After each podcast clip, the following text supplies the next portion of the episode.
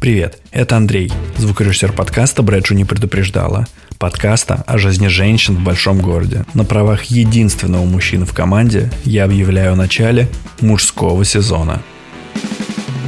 Из всех экстримов у меня в 33 уже вторая ипотека. слезы какие-то выступили, но опять же ничего не понятно. Мы тут говорим там про молоко грудное и всякое такое. В этом сезоне Аня и Лера приглашают в студию подкаста разных мужчин, чтобы разобраться, каково быть мужчиной в мегаполисе. И не только. Я далеко не сразу пришел к нужному терапевту. Приезжал, брал коляску с ребенком и уходил гулять. У меня говорит, пап, мы сегодня будем делать мужские дела. Как строить карьеру, отношения, справляться со стрессом, преодолевать сложности, искать себя. К сожалению, это то, что я не выбираю. Я 6 лет обещал бросить курить. Понятное дело, что все нуждаются в комплиментах. Быть отцом, жениться, разводиться и любить.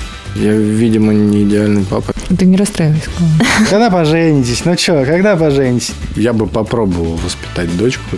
Как всегда будет смешно, много мата. И сказал, да ну нахуй. Канал, бр- бля, блядь, ну я сказал, хуй с ним. Ну охуеть. А нахуя вы вместе вообще тогда? И честных разговоров о жизни. В общем, я не всегда это контролирую. Что ты пиздишь? -то? Что за нетактичные люди вообще? Первые два выпуска этого подкаста уже доступны на платформах Apple Подкасты и Яндекс Музыка. Маша плакала, наверное, от того, что ей нельзя, а я плакал от того, что я еще не ужинал. Да, это манипуляция, но ну, ну просто никак. Ты же не, не подойдешь ни к Машему. А чтобы не пропустить новые эпизоды, подписывайтесь на наш подкаст, а также на телеграм-канал Брэдшу не предупреждала. Оставляйте обратную связь и делитесь впечатлениями от прослушанных выпусков.